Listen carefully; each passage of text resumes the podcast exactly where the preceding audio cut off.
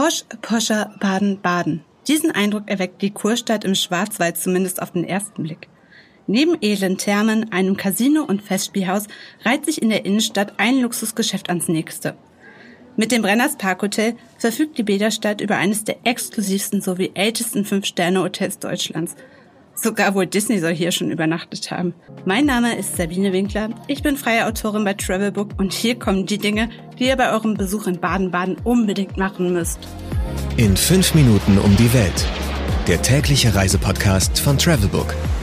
Heute geht's nach Baden-Baden. Entweder oder. Schnelle Fragen in 45 Sekunden. Auto oder öffentliche Verkehrsmittel? Manch einer würde wohl Limousine antworten, aber wir empfehlen euch das Auto. Die Anbindung mit den öffentlichen Verkehrsmitteln ist zwar okay, schnell ist aber anders. Pärchen oder Familienurlaub? Sowohl als auch. Familien sollten allerdings viel Reisebudget mitbringen. Kultur oder Party? Baden-Baden ist ein Kulturmecker. Das Festspielhaus zum Beispiel ist mit rund 2500 Plätzen das größte Opern- und Konzerthaus Deutschlands. Auch Museen locken euch. Teuer oder günstig? Teuer, zumindest an den Hotspots der Stadt. Entspannung oder Abenteuer? Dank der Thermalquellen eindeutig Entspannung. Baden-Baden ist ein ruhiges Idyll im Schwarzwald. Viel passiert in Baden-Baden wirklich nicht, außer Natur, Entspannung und Shoppen. Highlights, Lowlights, Must-Sees. Die Travelbook-Tipps. Was ist ein Highlight? Die wunderschöne Lichtenthaler Allee. Eine 2,3 Kilometer lange Straße durch ein Parkgelände in der Innenstadt. Entlang fließt das Flüsschen Oos, Ginkgos, Silberahorne und Magnolien säumen den Weg. Die Allee wurde im 19. Jahrhundert als Promenade der berühmtesten Besucher der modernen Kurstadt bekannt, die damals als Sommerhauptstadt Europas bezeichnet wurde. Kein Wunder, denn direkt an der Lichtenthaler Allee liegt das Brenners Parkhotel, das zu den besten Hotels in Deutschland gehört. Und eben auch zahlreiche Promis nächtigen. Am Ende der Prachtstraße befindet sich auch mein Geheimtipp. Mein persönlicher Geheimtipp. Nämlich die Trinkhalle. Sie entstand zwischen 1839 und 1842 im Baden-Badener Kurgarten des Kurhauses. In einer offenen Wandelhalle kann man 14 Wandbilder betrachten, die regionale Sagen und Mythen aus der Schwarzwaldregion zeigen. Hier könnt ihr euch auch gleich Tipps für Ausflugsziele in der näheren Umgebung holen, wie etwa den Mummelsee. Im angeschlossenen Brunnenraum wird ca. 50 Grad Celsius heißes Thermalwasser für Trinkkuren ausgeschickt. Welcher ist der beste Spot, um den Sonnenaufgang zu beobachten?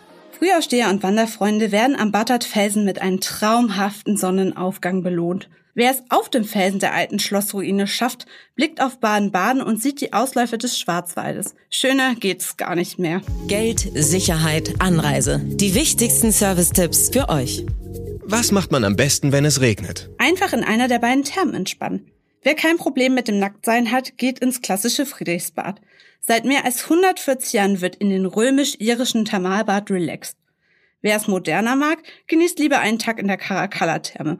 Beide Heilbäder beziehen ihr Wasser aus dem Friedrichsstollen. Für Menschen, die sich für die römische Antike interessieren, gibt es in der Nähe der Caracalla-Therme außerdem antike römische Bäderruinen zu besichtigen. Diese wurden um 217 nach Christus im Auftrag des römischen Kaisers, ihr ahnt es schon, Caracalla erbaut. Do's and Don'ts. Wer in der Weihnachtszeit Baden-Baden besucht, sollte unbedingt den wunderschönen Weihnachtsmarkt der Kurstadt besuchen. Dort gibt es ganz famosen Winzerglühwein aus einer der besten Weinregionen Deutschlands. Im September lohnt sich hingegen das New Pop Musik Festival. Dort traten schon Amy Winehouse, Dua Lipa und Herbert Grönemeyer auf. Don'ts. Niemand in Baden-Baden sagen, dass sie Schwaben seien oder es keinen Unterschied zwischen Schwaben und Badnern gebe oder dass sie gleich reden würden. Eine absolute Todsünde. Eine Erfahrung, die ich schon durchgemacht habe. Trinkt lieber ein rotes Tanzäpfle mit den Einheimischen. Prost.